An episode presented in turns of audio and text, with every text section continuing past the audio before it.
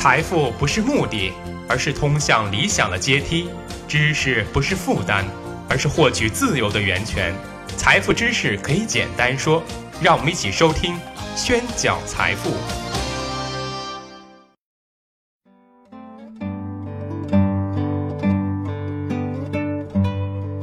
欢迎大家收听宣讲财富，我是张宣成。前两天跟加拿的朋友聊天时啊。都感叹到，国内的互联网发展速度是惊人的，不仅是网民的数量或者网上购物的交易额发生了量的变化，更重要的是，由于“互联网加”这个概念在各行各业的渗透，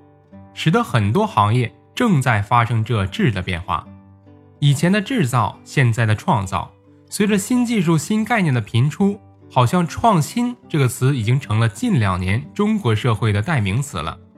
如果用日新月异来形容国内的创新，一点不为过。那么，当我们聊回加拿大今年的创新时，朋友想了半天，只想到了加拿大今年有订餐 APP 了。的确，最近在多伦多闲逛时啊，没有发现类似大众点评、共享单车或者移动支付这些国内司空见惯的创新性产品。索性查了一下由世界知识产权组织发布的最新的。二零一六年的全球创新指数排名中，发现加拿大排名在第十六位，比五年前呢下跌了八位。曾经的前十名，现在说是前二十了。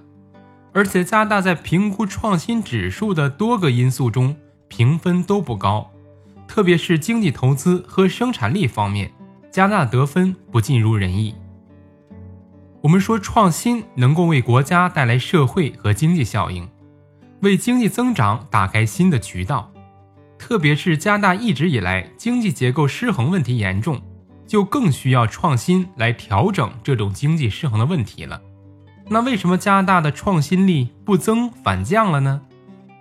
那今天我们在节目中就一起讨论一下，为什么加拿大近年缺少创新。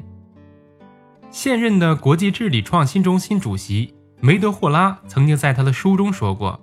创新呢，可分为三个阶段：第一，吸收和培养人才；第二，通过科学研究转化成科研成果；第三，研发并推出新产品、新服务。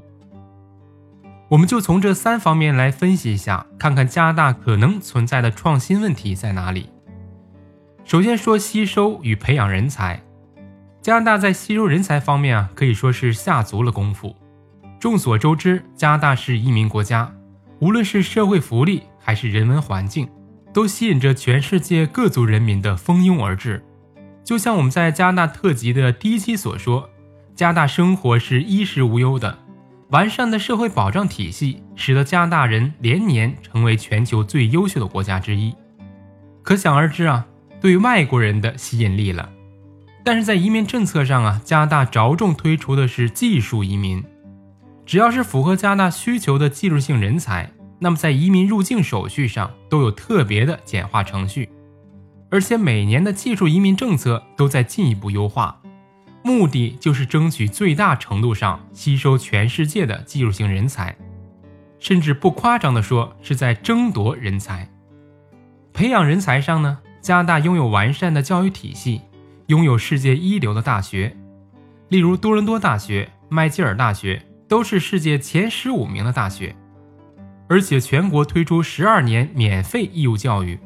公民或永久居民及其子女都可以从小学到中学免费教育。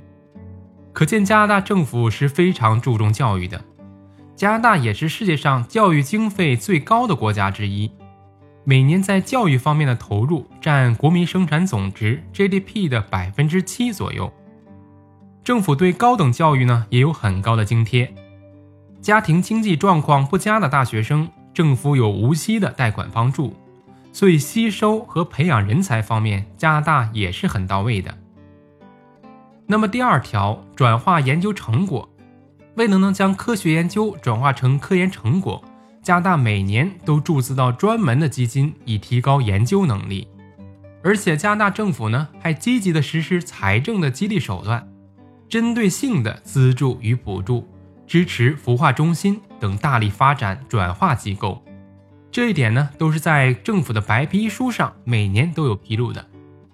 特别值得一提的是，加拿大拥有世界最著名的创新高新园区——卡尔顿高科技园区。它位于加拿大的渥太华西部，集中了近四百所大学、科学机构以及高新开发公司，主要从事半导体、计算机网络、光芯通讯、空间与军用技术等产业的开发，被称作“北硅谷”。所以，转化科研成果上，加拿大也是没有问题的。综上所述，从某些方面来讲，加拿大的创新政策是成功的，在吸引与培养人才、资金帮助、教育与创新文化等领域都有不俗的表现。那么问题呢，可能就出现在这第三点，就是缺乏实际的创新产物和服务。换句话说，加拿大有创新能力，但是却不能转化这种能力到新产品和新服务上。那么终结原因是什么造成的呢？垄断。我们举个实际的例子，以快餐为例，你会发现加拿大每一家商场里的快餐品牌大致都是相同的，例如 Thai Express、Metro Work、